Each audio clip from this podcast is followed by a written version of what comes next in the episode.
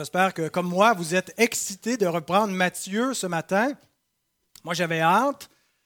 Euh, j'ai bien aimé notre, euh, excursus dans euh, la vie de l'Église, mais j'ai senti que vous étiez dû pour revenir à autre chose. Je vous l'avais dit d'ailleurs au début de l'année que pour vous faire aimer Matthieu davantage, qu'on ferait une série un peu plus technique, un peu plus drabe pour revenir après ça à l'Évangile euh, où on a un peu plus d'événements, c'est un peu plus coloré, c'est narratif. Alors, un petit peu de rappel, parce que ça fait quand même trois ans qu'on est dans l'Évangile de Matthieu. C'est le 97e message. on approche bientôt de 100. on va faire une grande fête rendue à 100. Non, ça va être juste un de plus. Et donc, ça fait déjà une pause de trois mois. Donc, je présume qu'on euh, a besoin d'un léger petit rafraîchissement. J'ai préparé un, peu le plan de ce qu'on a couvert. C'est résumé, bien sûr, à grands traits, parce qu'on pourrait euh, découper ça en 97 messages pour montrer un peu la structure de tout l'Évangile, mais euh, je vous mets plutôt les, les, grands pans, les grandes sections. D'abord, le but de Matthieu est de nous présenter le Messie dans les premiers chapitres 1 à 4, où il nous présente avec les récits de la Nativité, puis il fait les liens avec l'Ancien Testament. Il veut vraiment nous montrer que Jésus, c'est le Messie attendu et c'est l'Israël de Dieu. Que ce que Israël figurait ou préfigurait est accompli en Christ, en sa personne. Donc le vrai Israël, c'est Jésus. Ensuite, une fois qu'il a présenté le Messie, ben, euh, le Messie se révèle, euh, il révèle son autorité par son enseignement. Et on a le premier des cinq grands discours de Jésus dans le Sermon sur la montagne. Ensuite, chapitres 8 et 9, le Messie continue de se révéler, mais il révèle son autorité par ses miracles. Donc, il révèle son autorité par son enseignement, il révèle son autorité par ses miracles. Et ensuite, chapitre 10, le Messie partage son autorité avec ses disciples qu'il envoie après avoir dit de prier le maître de la moisson, d'envoyer des ouvriers dans la moisson. Il établit les douze qu'il envoie avec des recommandations. Le, le discours missionnaire, on pourrait l'intituler comme ça, qui est le deuxième des cinq grands discours.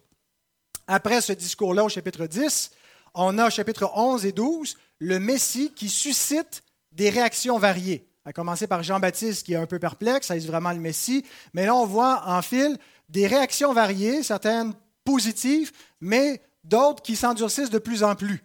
Euh, et Matthieu veut qu'on comprenne donc que malgré que Jésus est véritablement le Messie, que c'était prévu d'après les Écritures que le Messie ne serait pas accueilli Personne n'avait anticipé une telle chose, que le Messie pourrait être rejeté par Israël, parce que quand Dieu enverrait le Messie, ça serait évident, c'est lui le roi, on va l'accueillir.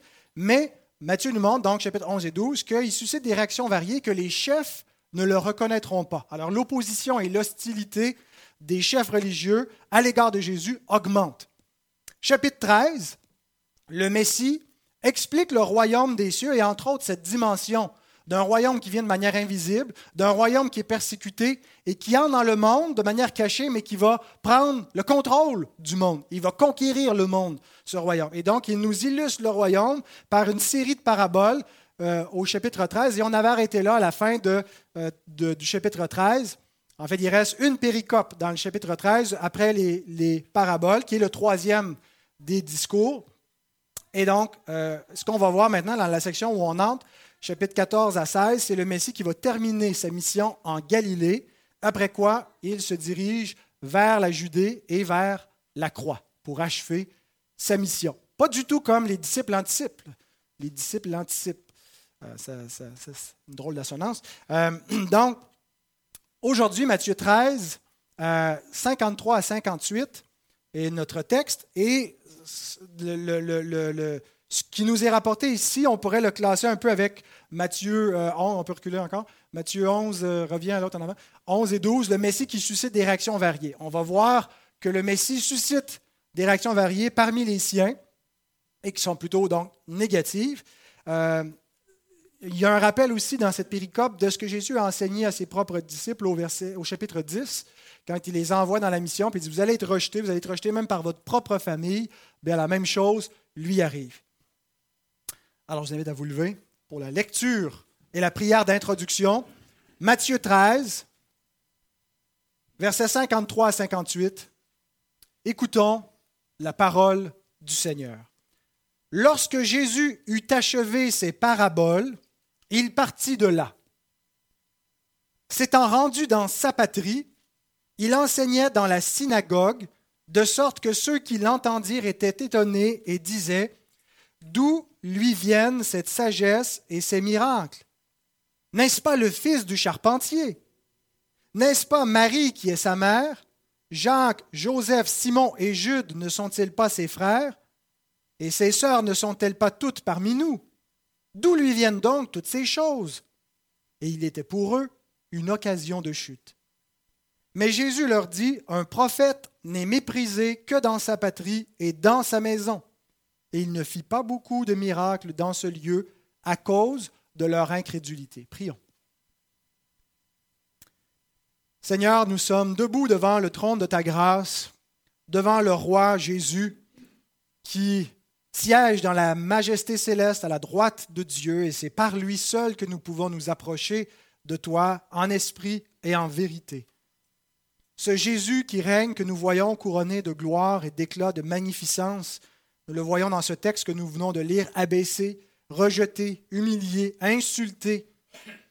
Seigneur, que tu puisses nous aider ce matin à saisir un peu plus ce mystère, cette croix, et qu'on puisse apprendre à souffrir avec Christ pour régner et être glorifié avec lui également. Ô Dieu, bénis ta parole, que tu puisses l'illuminer dans nos cœurs, dans le cœur de chacun des auditeurs, du plus jeune au plus vieux, du plus nouveau au plus ancien, Seigneur, que tu puisses nous parler. Au nom de Jésus, nous le prions. Amen. Vous pouvez reprendre vos sièges. Donc, on, va diviser d'abord euh, ce, message en quatre euh, points. On voit d'abord Jésus qui est de retour à Nazareth. On va s'arrêter sur, ce fait-là. On va examiner en deuxième lieu la réaction de la foule et la progression de cette réaction. Ensuite, on va examiner la réponse de Jésus pour conclure avec quelques applications. Alors, le texte ne nous dit pas que Jésus est arrivé à Nazareth. C'est une interprétation quand il dit dans sa patrie, parce qu'on présume que sa patrie veut dire Nazareth, et parce que Luc, dans son récit, dans Luc 4, verset 16, le dit explicitement que c'est à Nazareth qu'il s'est rendu. Euh, les trois évangélistes synoptiques, Matthieu, Marc et Luc, nous rapportent tous les trois cet événement. Marc est très similaire à Matthieu. On a euh, à peu près la, même chose, des petites différences, mais il semble vraiment parler du même événement. Quand on arrive à Luc, il y a des différences qui sont quand même importantes.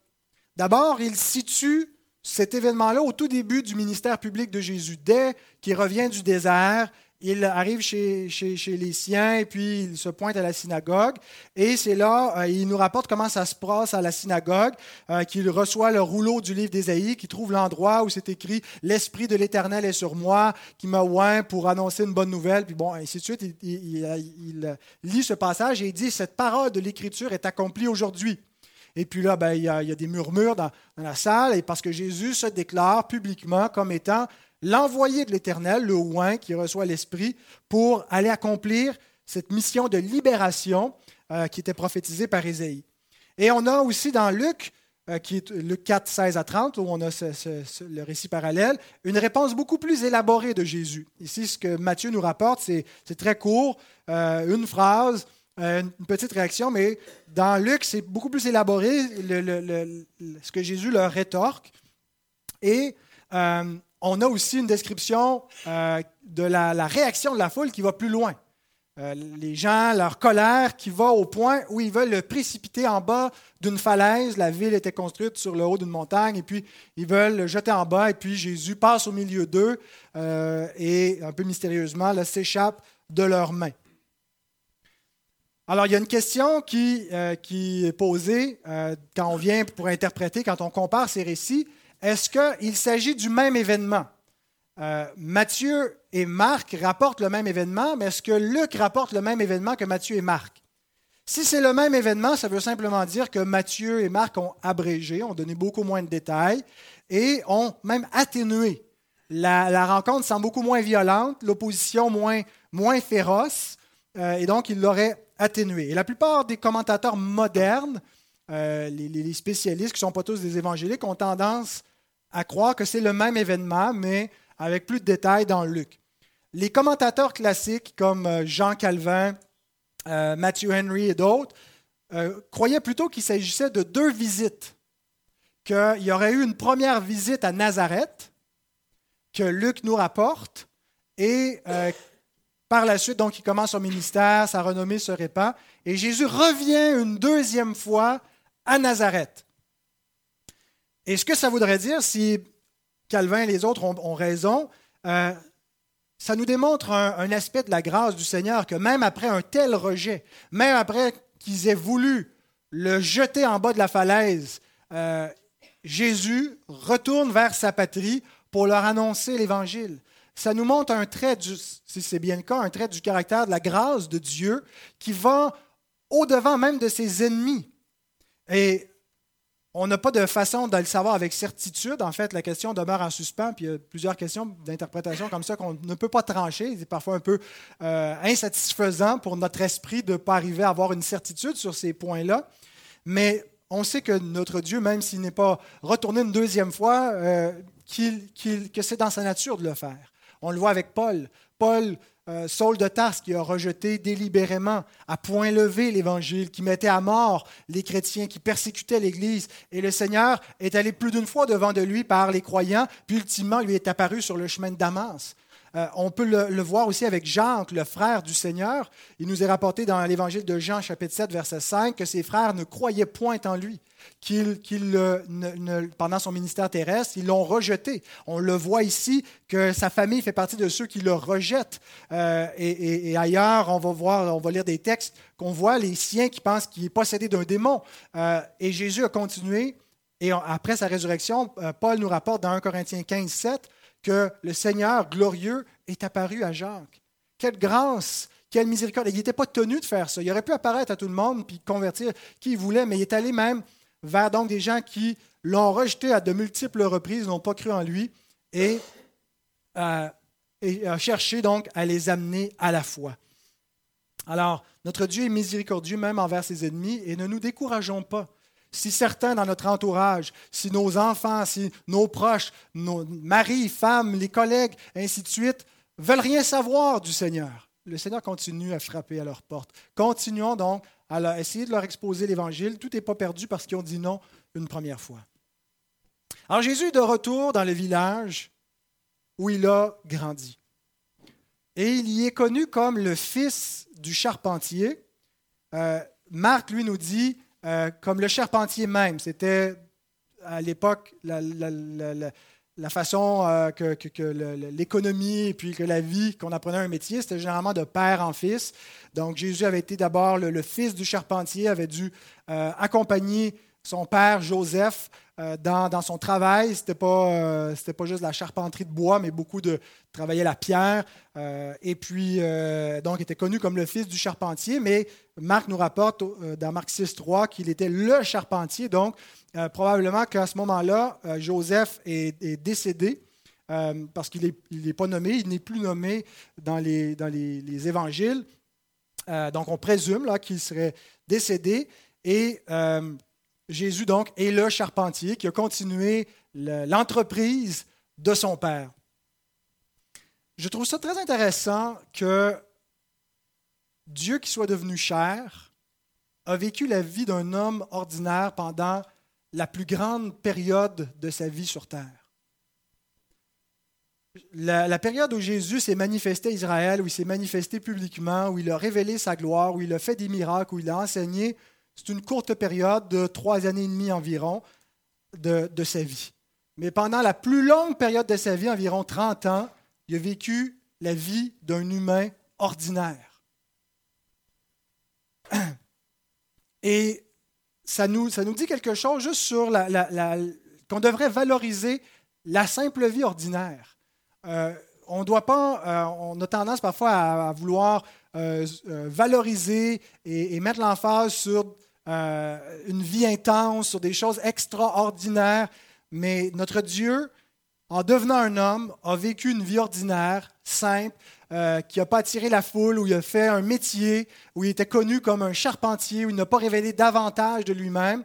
Et donc, on devrait également chercher aussi une vie ordinaire et ne pas penser qu'on ne peut pas glorifier Dieu simplement en travaillant, simplement en ne faisant rien de particulièrement illustre, mais en aimant notre prochain, en commençant par notre propre famille, en les servant, en aimant nos enfants, en les élevant pour la gloire de Dieu, en aimant notre mari, notre femme, en vivant une vie d'église ordinaire, en faisant un travail ordinaire, qu'on glorifie Dieu par ces moyens-là d'une vie ordinaire. Donc, Jésus revient. Euh, il est tout probable que sa mère et les frères et sœurs de Jésus vivaient encore là. Il semble que les sœurs, en tout cas, sont mentionnées comme étant parmi nous. Peut-être qu'elles étaient là au moment, dans la synagogue, quand cela arrivait. Euh, mais que la famille de Jésus, donc, était là. Et, en fait, la fin de Matthieu 13 reprend là où Matthieu 12 nous avait laissé. Le récit, la trame narrative de l'évangile de Matthieu s'est arrêté au chapitre 12 et la, dernière péricope de Matthieu 12, c'était quoi? C'était la, famille du Messie qui vient pour l'interrompre dans son travail, qui pense qu'il est euh, il est tombé sur, le, couvert, qu'il est dérangé, il se prend pour le Messie, il y a toutes sortes de, signes bizarres qui se passent autour de lui. Il faut l'arrêter parce que c'est peut-être même, il est possédé d'un esprit mauvais, et c'est ce que croient les, pharisiens, les chefs religieux, et donc les gens de sa famille viennent pour l'interrompre. Et donc, entre-temps, on a toutes les, paraboles du chapitre 13 que Jésus nous a données, et on reprend avec la famille du Messie qui, qui, où Jésus donc était rendu d'une certaine façon, où ce n'est pas eux qui viennent à lui, mais c'est lui qui vient à eux. Et en ce moment-ci de, son existence, la famille de Christ est associée à la croix de Christ et représente une souffrance. Il n'est pas accueilli, n'est pas accueilli en triomphe, en héros, euh, parmi les siens, parmi les gens de sa ville natale, parmi ceux qui le connaissent, parmi ses proches. Même ses frères ne croyaient point en lui à ce moment-là. Et souvenons-nous de ce que Jésus nous a dit dans Matthieu 10, 21 et 22. Quand il envoie ses disciples missionnaires, il dit, Le frère livrera son frère à la mort et le père son enfant. Les enfants se soulèveront contre leurs parents et les feront mourir. Vous serez haïs de tous à cause de mon nom, mais celui qui persévérera jusqu'à la fin sera sauvé. Chaque semaine, nous lisons des rapports de l'Église persécutée.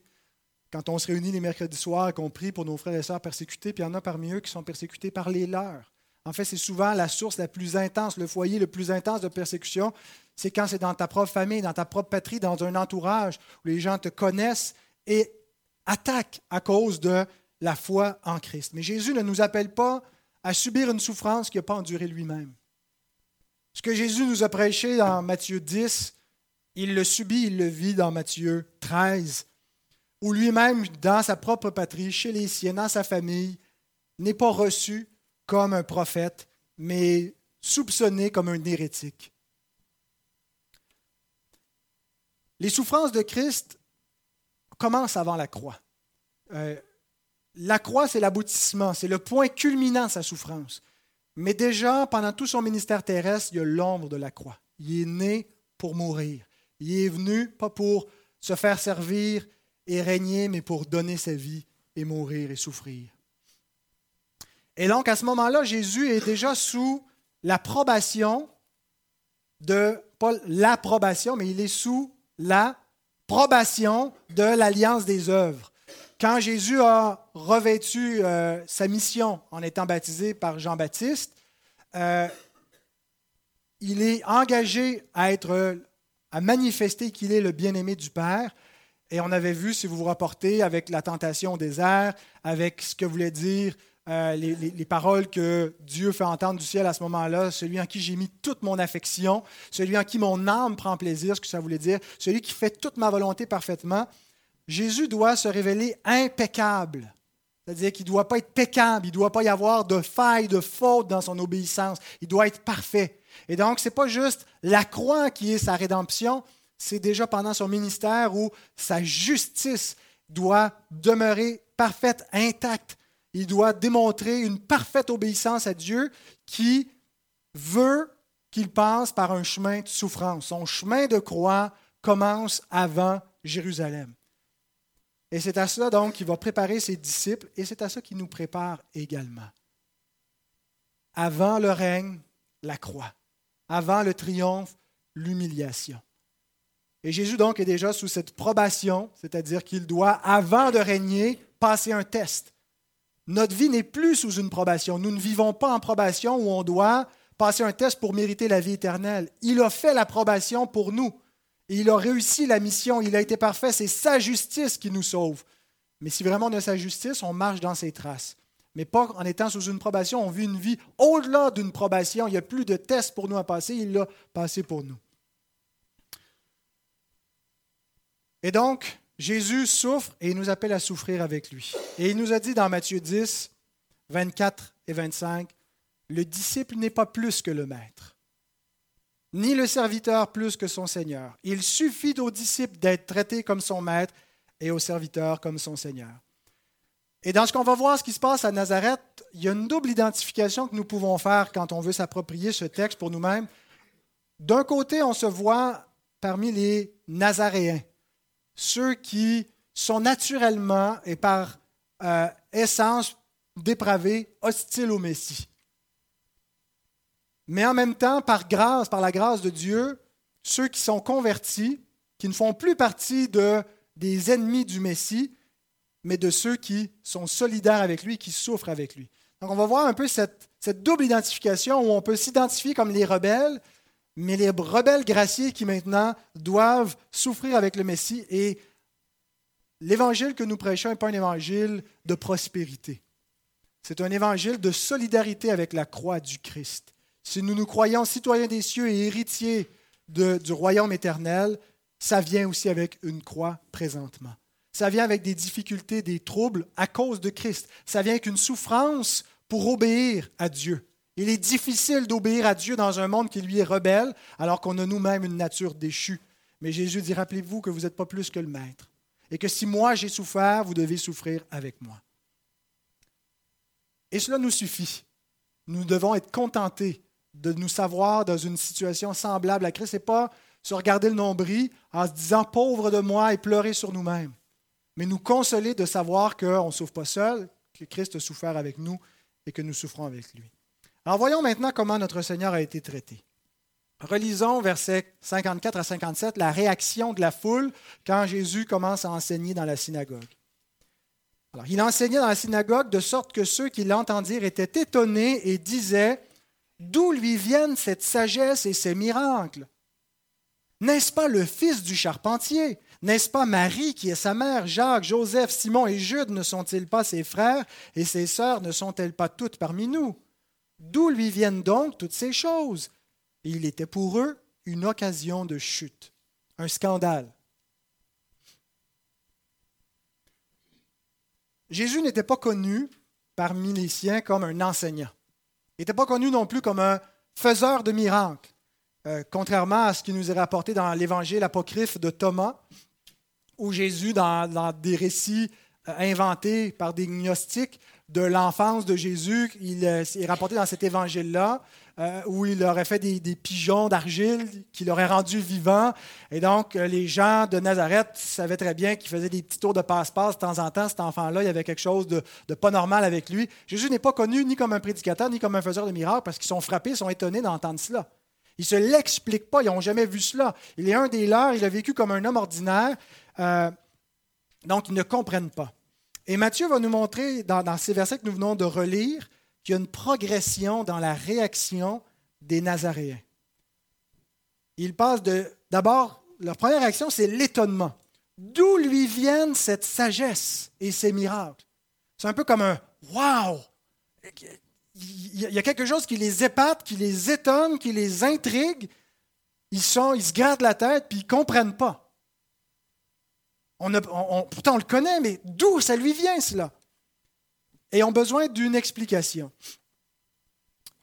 Parfois, vous savez, quand la première réaction des gens est un peu positive, quand on leur parle du Seigneur, quand on leur donne notre témoignage, euh, quand on les sent un peu ouverts, euh, ou qu'ils vivent des, des, temps difficiles et on leur parle du Seigneur, on leur parle de sa grâce, et on sent qu'il y a une réceptivité. Parfois, on est enthousiaste devant leur enthousiasme à eux.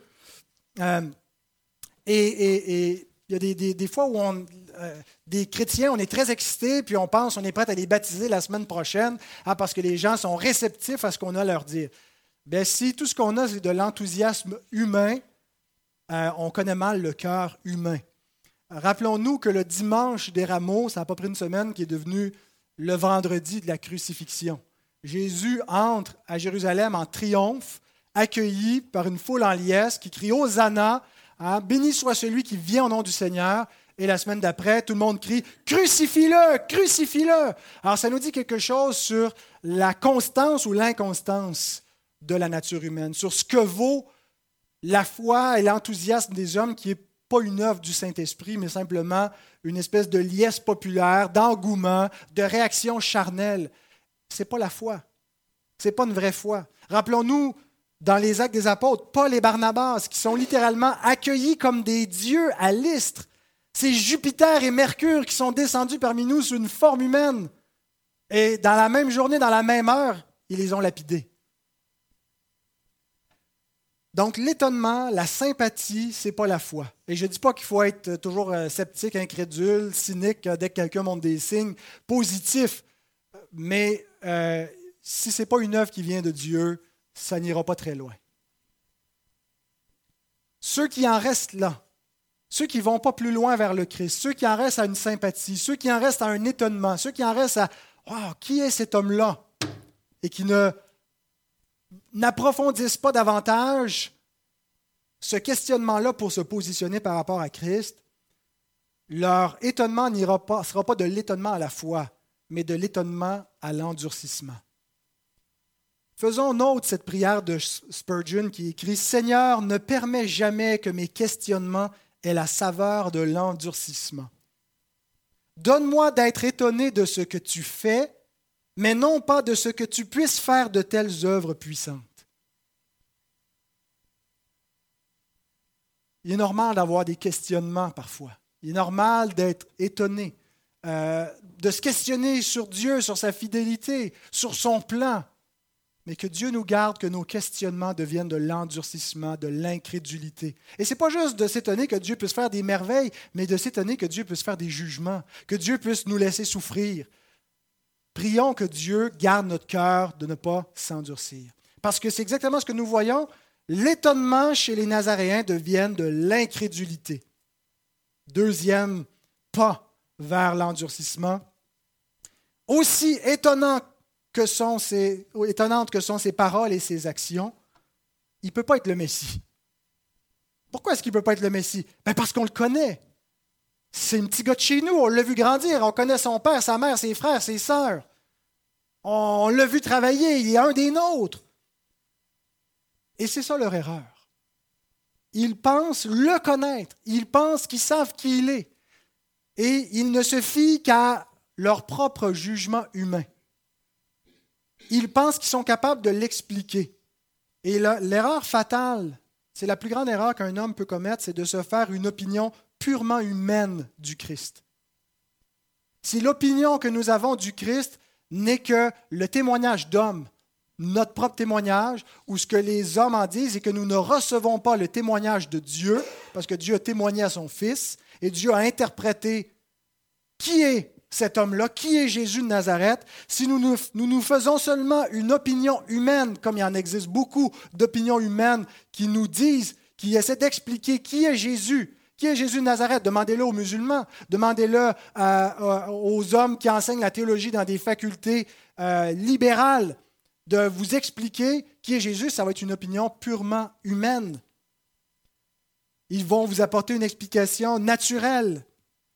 Et c'est le piège euh, de beaucoup dans, les, facultés qui enseignent la théologie, non pas avec un présupposé de foi, mais avec un présupposé naturel où il ne peut pas y avoir une explication divine. Il faut seulement qu'il y ait une explication humaine, naturelle, pour euh, justifier l'avènement du christianisme. Comment se fait-il que quand Jésus de Nazareth paraît, quelques années plus tard, le message de cet homme-là a conquis l'Empire romain? C'est rendu jusqu'à Rome, puis que c'est devenu, euh, après quelques décennies, quelques siècles, la, religion dominante qui a renversé le monde. Comment est-ce qu'on peut expliquer cela? Ben, si vous demandez par exemple à Bart Ehrman, il va, qui est, un, penseur, un, spécialiste des écrits des premiers siècles, qui compare les écrits des différents groupes de chrétiens. Il va vous donner une explication tout à fait naturelle. Mais c'est exactement la même erreur que les Nazaréens. Se faire une opinion humaine du Christ. Seulement une opinion humaine. Pensez le connaître. Pensez pouvoir expliquer ce phénomène-là sans l'attribuer à Dieu sans reconnaître qu'il est le Messie, sans fléchir le genou devant lui, parce que c'est exactement ce qui refusait l'implication de reconnaître qu'il est le Messie. Qu'est-ce que ça implique si on reconnaît qu'il est ce qu'il dit être, qu'il est ce que les signes attestent qu'il est? Ça implique qu'il est le roi et qu'on doit se prosterner devant lui. Mais donc, ce n'est pas à cette conclusion qu'ils arrivent. En fait, ils expliquent sa parole, ils expliquent ses miracles, par une autre puissance que celle de Dieu. Il croit que Jésus est possédé. Le texte ne le dit pas ici, mais euh, ben, je vais laisser d'abord John Gill donner la raison pourquoi je pense que c'est ce que les, Nazaréens croyaient, que Jésus était faisait, faisait ces signes-là par la puissance de Béelzébul. John Gill écrit Puisqu'il ne possédait pas ces choses par l'instruction des hommes et qu'il ne pouvait pas les avoir reçues de ses proches, une famille ordinaire que les gens connaissaient. Et donc, plutôt que de croire qu'il les possédait de lui-même ou de Dieu, ils choisirent de se livrer à la suspicion. Ils devaient les avoir reçus du diable. Ils trouvèrent ainsi une occasion de chute en lui. Et les Écritures confirment que c'est la vision qu'avaient les gens de Nazareth et les, proches parents de Jésus à ce moment-là. Marc 3, 21 à 22, les parents de Jésus ayant appris ce qui se passait, vinrent pour se saisir de lui pendant qu'il était encore en Galilée, avant qu'il vienne à Nazareth, car il disait, il est hors de sens. Et les scribes qui étaient descendus de Jérusalem disaient, il est possédé de Béelzébul, et c'est par le prince des démons qu'il chasse les démons. C'est là où on avait laissé, dans Matthieu 12, le contact avec la famille de Jésus, ses frères qui viennent. Ils ne viennent pas pour être instruits de lui, ils viennent pour l'arrêter. Il est hors de sens. Et Jésus, par la suite, va vers les siens, va se révéler parmi eux, va leur enseigner la parole et va leur montrer la gloire de Dieu au travers de son ministère. Ce que nous devons retenir, c'est qu'il n'y a pas de neutralité. On ne peut pas être neutre face à Jésus. Tout le monde va se positionner, même si on ne veut pas se positionner, ne pas se positionner, c'est un, positionnement aussi. On va émettre une hypothèse, une explication sur qui est cet homme et qu'est-ce qu'on fait de, des prétentions des Écritures à son égard. Est-ce qu'on les reçoit ou on les rejette? Si nous ne concluons pas que Jésus est bel et bien le Messie envoyé de Dieu et que nous avons besoin de lui comme sauveur, nous serons forcément contre lui. Celui qui n'est pas avec moi est contre moi, dit Jésus. Jérôme de Stridon, celui duquel notre ville tient son nom, on sous son patronage, Saint Jérôme, écrit ceci concernant ce passage Formidable folie des Nazaréens.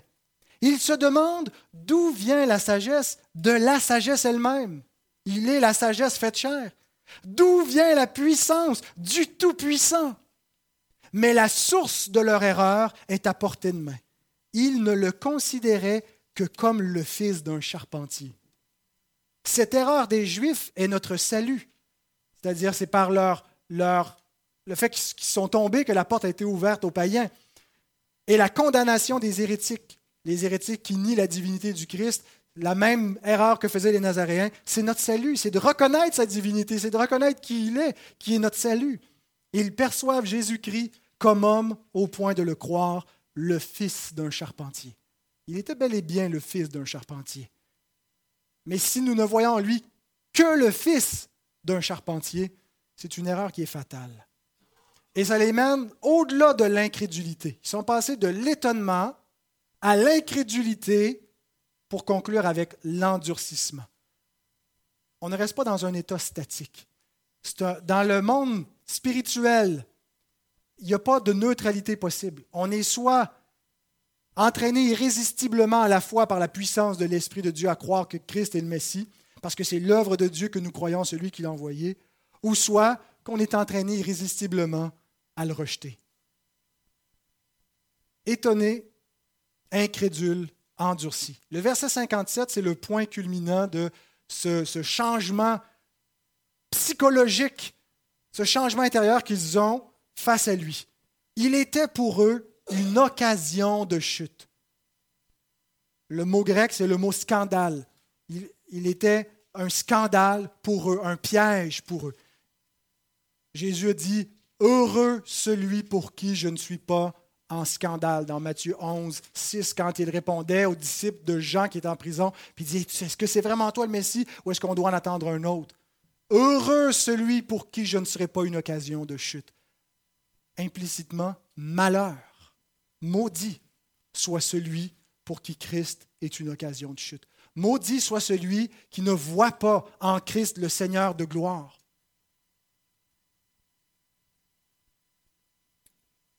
Leur rejet, parce qu'ils ont une occasion de chute en Christ, est complet. Et si c'est le même événement que celui que Luc nous rapporte, ils sont prêts à le jeter du haut de la falaise. Si ce n'est pas le même, ben, ils étaient déjà prêts à le jeter du haut de la falaise et leur disposition n'a pas changé. Ça nous rappelle l'endurcissement des hommes que Jésus décrit dans la parabole des mines, des dix mines dans Luc 19, 14 où il parle un peu de lui-même quand il parle de cet homme qui est parti pour un long voyage pour recevoir la royauté, qui revient ensuite pour voir qu'est-ce que ses serviteurs ont fait pendant son absence, puis s'ils sont fait valoir les mines. Mais ses concitoyens le haïssaient. Et ils envoyèrent une ambassade après lui pour dire, Nous ne voulons pas que cet homme règne sur nous.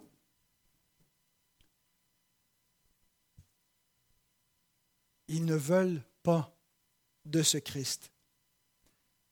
Et voici le test universel pour l'endurcissement, un test qu'on peut faire chacun soi-même ce matin, pour savoir si nous sommes parmi ceux qui périssent parce qu'ils sont endurcis ou parmi ceux qui sont sauvés parce qu'ils ont la foi en ce Messie. Voulez-vous, veux-je, si on veut se poser la question individuellement, que Christ règne sur moi? Examinez vos dispositions profondes. Bien sûr que tout le monde veut que Christ le sauve, ce n'est pas ça ma question. Est-ce qu'on veut que Christ règne sur nous? Est-ce que dans le fin fond de mon cœur, de mes pensées, il y a une rébellion contre Christ qui ne veut pas qu'il soit mon Seigneur, qui veut faire ce qu'il a envie, qui veut déterminer sa propre existence, ou est-ce que je veux me soumettre à lui, à sa loi, à sa volonté? Est-ce que je veux que Dieu change pour m'accommoder, pour accommoder les péchés auxquels je ne veux pas renoncer? Ou est-ce que je veux que Dieu me change pour qu'il fasse en moi sa volonté? Probablement que on est un peu entre les deux. Parce qu'être un chrétien régénéré ne veut pas dire qu'on n'a que les dispositions de l'esprit, que les dispositions de la chair ont disparu. Il y a encore en nous une hostilité au Seigneur. Mais quand nous la voyons, elle nous attriste. Nous la confessons, nous la combattons parce qu'il y a, le Seigneur nous a donné un cœur nouveau qui désire l'aimer, qui aime sa loi, qui veut se soumettre à lui et qui lui dit Sauve-moi, c'est ce qu'on voit dans Romains 7. Paul qui dit Qui me délivrera de ce corps de mort? Qui va venir à mon secours? Qui va me secourir de mon incrédulité? Et, sans cesse, le croyant se tourne vers le Seigneur. Est-ce que ces dispositions sont en vous? Est-ce que vous cherchez à ce que Christ règne sur vous? Est-ce que vous soyez conformé à sa volonté? Quand il vous révèle les aspects de votre existence qu'il veut voir changer, des choses dans votre situation qui doivent être mises en ordre, en règle? Qu'est-ce que vous lui répondez? Est-ce que vous prenez le parti des Nazaréens qui dit Non, tu ne régneras pas sur moi. Sors de ma ville, sors de ma vie. Ou est-ce qu'on dit Oui, Seigneur, que ta volonté soit faite? C'est un oui qui, qui est progressif, je sais, c'est un changement qui, qui est lent, mais est-ce que nous disons oui, Amen? Est-ce que nous cherchons à nous soumettre? Ou est-ce que nous sommes belliqueux et refusons son autorité sur nous. Nous voyons ensuite la réponse de Jésus. Versets 57 et 58. Jésus leur dit, Un prophète n'est méprisé que dans sa patrie et dans sa maison. et il ne fit pas beaucoup de miracles dans ce lieu à cause de leur incrédulité. On a une réponse en deux temps. D'abord dans ce que Jésus dit, ensuite dans ce que Jésus fait. Examinons ces deux, euh, éléments, ces deux aspects de la réponse de Jésus. Ce qu'il dit. Un prophète n'est méprisé que dans sa patrie. Quand on dit nul n'est prophète dans sa patrie, ça vient de là. Et le proverbe qu'on dit euh, n'existait pas avant Jésus. C'est vraiment, euh, c'est de Jésus, ça vient de Jésus, cette, cette, maxime. donc, nul n'est prophète dans sa patrie qui, m'apparaît un peu plus une observation générale, euh, une sagesse proverbiale, comme dans le livre des Proverbes. Ce ne sont pas des vérités au sens doctrinal, euh, dans le sens absolu. Ce sont des vérités générales qui, la plupart du temps, s'observent, mais pas à chaque fois.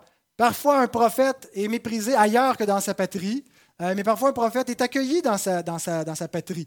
Euh, je ne suis pas un prophète ni le fils d'un prophète, mais l'office de prédicateur est en continuité avec l'office prophétique et j'ai été plutôt bien reçu dans ma patrie. Euh, je suis de Saint-Jérôme et j'ai été accueilli par les miens, j'ai été accueilli par des gens de ma famille. Euh, mais ce que Jésus veut faire ici, en fait, je pense, c'est davantage s'identifier avec la lignée des prophètes rejetés par Israël. Les prophètes souffrants. Et on n'a qu'à se rappeler l'exemple de Jérémie, prophète, d'Anatote, il venait d'Anatote, qui euh, a été rejeté par les siens. On lit dans Jérémie 11, 21. C'est pourquoi ainsi parle l'Éternel contre les gens d'Anatote, qui en veulent à ta vie et qui disent Ne prophétise pas au nom de l'Éternel, ou tu mourras de notre main. Jésus devait certainement penser à Jérémie en disant cela un prophète méprisé dans sa patrie, un prophète rejeté par les siens, ceux à qui Dieu l'envoie, ils ne veulent pas de la parole de l'Éternel, ils veulent mettre à mort le porte-parole. Ils disent, il vient pas de l'Éternel, c'est un faux prophète, il se donne bonne conscience pour pouvoir euh, ne pas écouter le message, on tue le messager pour rejeter le message. Et Jésus s'identifie comme prophète dans la lignée du sang. Vous savez, la, Trail of Blood, dont on avait commencé notre série sur l'histoire de l'Église avec la, lignée des martyrs et que euh, une, des théories de, l'histoire de l'Église, euh, devrait suivre la, route du sang, euh, parce que l'Église aurait apostasié, mais il y a toujours eu une vraie Église dans le monde et qu'elle était persécutée. Bon, ce n'est pas une théorie à laquelle j'adhère, mais il y a effectivement une route, la route du sang le, vrai peuple de Dieu est toujours persécuté à des, degrés différents. Mais quand on est solidaire de Christ, on goûte un peu de l'amertume de sa croix. On ne peut pas être uni à Christ sans connaître l'opprobre du Christ. On ne peut pas l'éviter complètement, cet opprobre-là. Et Jésus s'identifie parmi cette lignée de prophètes qui ont versé leur sang depuis Abel, euh, le, premier, le premier euh, euh, juste euh, euh, par opposition à son frère Caïn qui était du malin et Abel qui était enfant de Dieu par la foi et l'adversité qu'il y avait entre la descendance de la femme, les croyants, et la descendance du serpent, les incroyants, et il y a cette persécution-là des non-croyants envers les croyants. Jésus l'identifie un peu plus clairement dans Matthieu 21, 33 à 45, dans une parabole, la parabole des vignerons, puis où Dieu leur envoie des serviteurs, il les bat, il les humilie, euh, il en met à mort, puis il dit, je vais leur envoyer mon fils, ils auront du respect pour mon fils, mais quand il le voit, il dit, tuons-le, c'est l'héritier, puis la vigne sera à nous. Et donc Jésus euh, identifie les chefs religieux comme ceux qui font cela. Euh, et puis il dit, le royaume vous sera ôté, sera donné à une nation qui emportera les fruits. Et tout le, jugement, euh, qui, la colère de Dieu va retomber sur cette génération pour tout le sang versé depuis Abel jusqu'au euh, dernier prophète Malachi. Et donc, et, cette image est reprise, dans, reprise dans Hébreu 12, 24. Le sang d'Abel comparé au sang de Christ qui parle encore mieux que celui d'Abel, parce que le sang d'Abel criait du sol vers Dieu, mais le sang de Christ parle encore mieux auprès de nous, auprès de Dieu pour nous. Donc, euh, Jésus s'identifie ici avec ses prophètes souffrants, ses prophètes rejetés, ses prophètes mis à mort, ses prophètes humiliés, moqués. Il vient comme un Messie souffrant, contrairement aux attentes d'un Messie glorieux, d'un Messie victorieux, d'un conquérant, d'un Alexandre le Grand. C'est pas comme ça que Jésus vient. Il vient humble, il vient comme un inconnu qui fait une vie ordinaire de charpentier pendant des années. Il est, il est obscur, il est caché et il se manifeste à Israël. Mais encore là, la gloire de Dieu est cachée. Il ouvre une fenêtre par ses miracles, par ses actes sur le siècle à venir, sur la puissance du siècle à venir. Il montre que c'est au travers de lui, que c'est en venant à lui, c'est en croyant en lui qu'on a accès à la vie éternelle. Mais tout ça est voilé, est voilé dans, dans, dans un corps humain, dans une faiblesse, dans un Messie persécuté qui n'est pas reçu. Et c'est par cette croix que Dieu accomplit sa volonté, manifeste son amour, accomplit sa justice et donne la vie. Mais plusieurs y trouvent scandale, rejettent un Messie crucifié. Pour eux, ça ne fait aucun sens, ni pour les Grecs, ni pour les Juifs. Mais c'est le plan de Dieu, c'est la puissance de Dieu. Et si nous sommes à lui, nous devons nous associer à lui, nous devons sortir du camp, nous dit Hébreu 13, verset 13, pour aller à lui, hors du camp, en portant son opprobre. Accepter d'être ceux comme Christ qui ont, souffert en dehors de la cité, en dehors des portes de la ville. Être rejeté de la cité d'ici-bas. Ne pas faire partie de cette élite. Ne pas être accueilli parmi les hommes. Être méprisé. C'est la lignée dans laquelle Jésus vient et il devient le chef de cette lignée. Nous ne pouvons pas avoir l'héritage de Christ si nous refusons la croix de Christ. Et nous ne pouvons pas et avoir l'héritage de Christ et la gloire des hommes. Il y a un choix à faire. Est-ce que nous vivons pour notre confort, pour le siècle présent, ou est-ce que nous avons les yeux fixés sur la rémunération, sur Christ, sur la gloire à venir, et sommes prêts à endurer son opprobre présentement? Voici pour ce qu'il dit maintenant, ce qu'il fait. Il ne fit pas beaucoup de miracles dans ce lieu à cause de leur incrédulité. C'est plutôt ce qu'il ne fait pas il ne fit pas beaucoup de miracles à cause de leur incrédulité. Marc nous dit, il ne put faire là aucun miracle, si ce n'est. Une mauvaise lecture de, ce verset, ce serait de dire, c'est la foi de l'homme qui permet à Dieu d'agir. Et si Dieu ne trouve pas la foi, ben, pauvre Dieu, il ne peut pas rien faire. Il est neutralisé, son action, son agir est empêché par l'incrédulité des hommes. Et je ne veux pas complètement nier qu'il y a une relation entre foi et l'action de Dieu, mais ce n'est pas notre foi qui a préséance. Notre foi euh, répond à une action de Dieu. Et je pense qu'il faut plutôt euh, interpréter ce verset, celui de Marc, comme un jugement de Dieu et pas comme euh, une inhabileté ou un empêchement à cause de l'incrédulité des hommes. C'est un jugement. Et le jugement ne vient pas sous la forme du feu qui tombe du ciel, qui consume les adversaires de Christ parce qu'ils n'ont pas voulu le reconnaître et ils l'ont méprisé le jugement vient sous la forme qui les laisse à eux-mêmes. Et c'est souvent la forme que le jugement de Dieu prend. Parce qu'ils ne se sont pas souciés de connaître Dieu, il les a livrés à leur sens réprouvé. Et pour eux, tout fait du sens, leur conscience est tranquille, ils ne s'inquiètent de rien. Romains 1, 28. Mais il est quand même miséricordieux dans son jugement en les livrant à eux-mêmes, en ne faisant pas là beaucoup de miracles comme jugement. Il en fait néanmoins quelques-uns. Il impose les mains à quelques malades.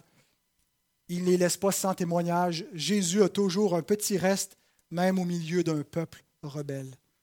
Il y a des endroits du monde extrêmement fermés, hostiles à l'Évangile, dans leur structure politique fermée. Dieu a quand même un reste. Il y a quand même une Église qui est là, qui est souffrante, mais qui est un témoignage de la grâce de Dieu.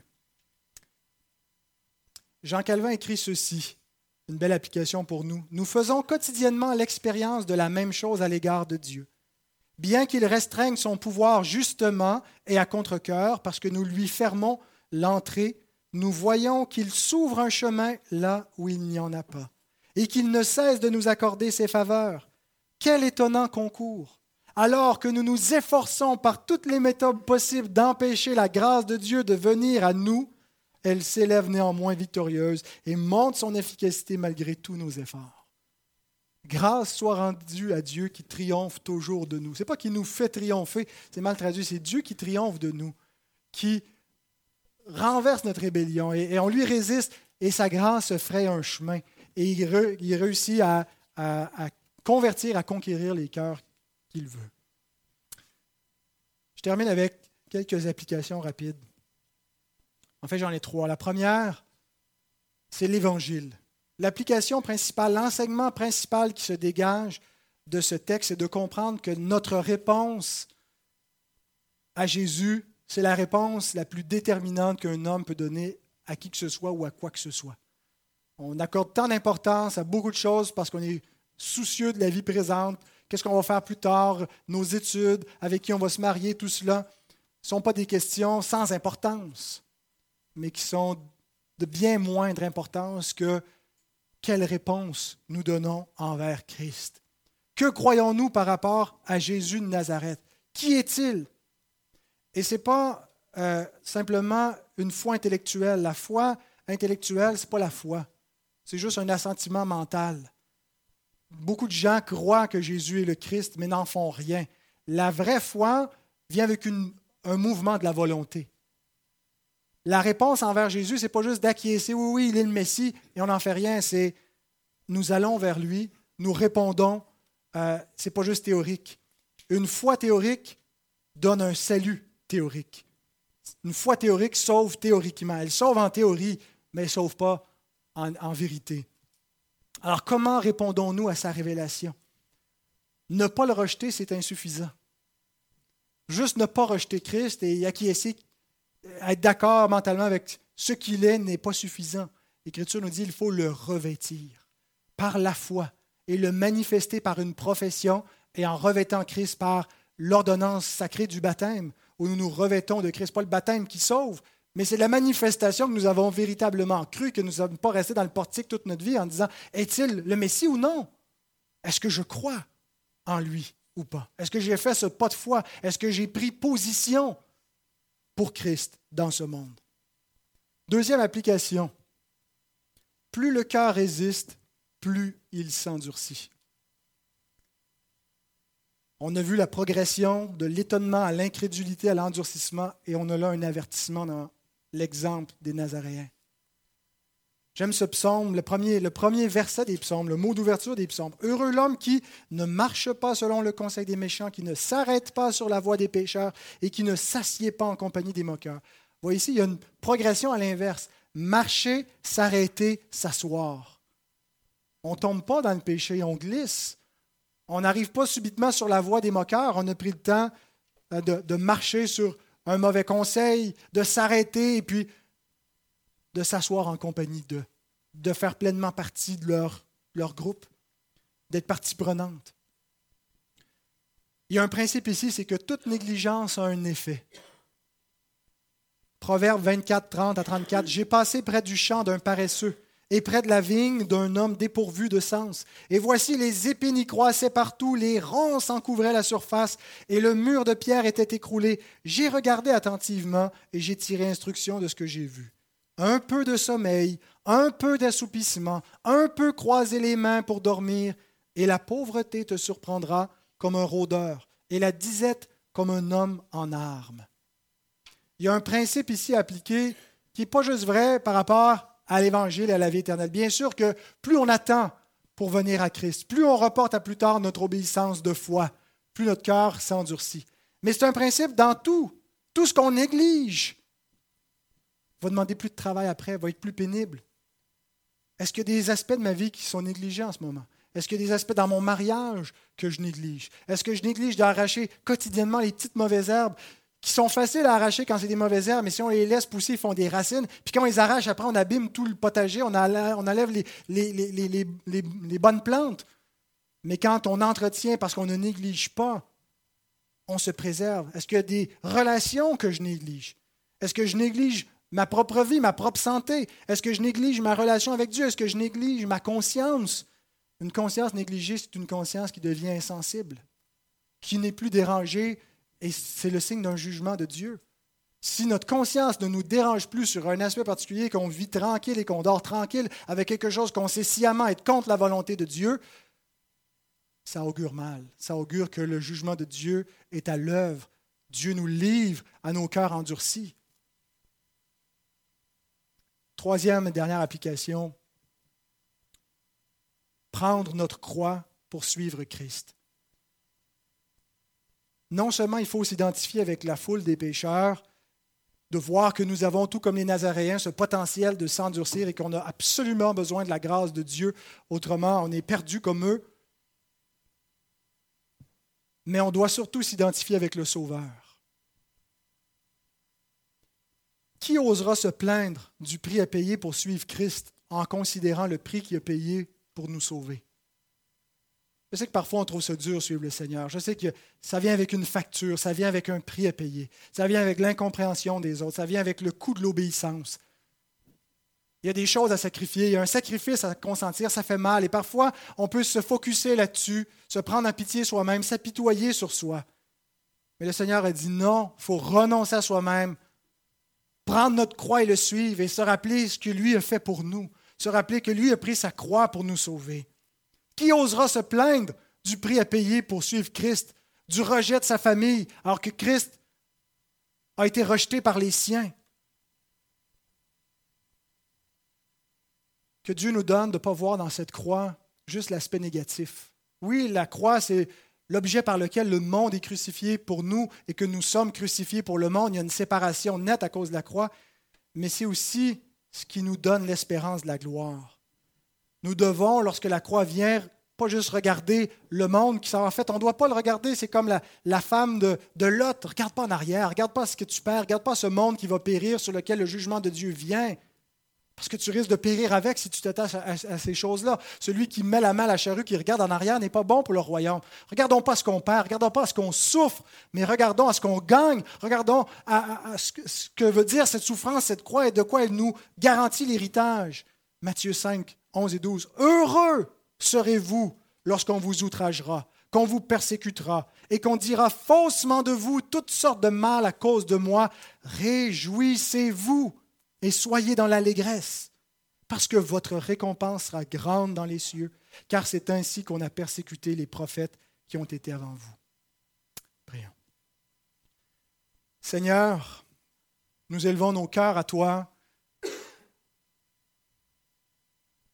faible et tremblant, Seigneur, insuffisant pour ces choses, reconnaissant trop, ô Dieu, que cette nature incrédule, perverse, qui est hostile par nature à toi, Seigneur, est en nous. Et nous n'avons que ta grâce, ô Dieu, pour nous préserver, parce qu'autrement, nous demeurons des rebelles. Sauve-nous de notre incrédulité. Sauve-nous du danger de l'endurcissement. Et donne-nous, Seigneur, de rester avec Christ, de rester près de lui, d'accepter sa croix, de ne pas avoir peur de souffrir pour le nom de notre Sauveur. Donne-nous de le faire avec joie, en se réjouissant, comme ta parole nous le dit, en étant consolés d'avance. Seigneur, nous te le demandons. Au nom de ton Fils Jésus. Amen.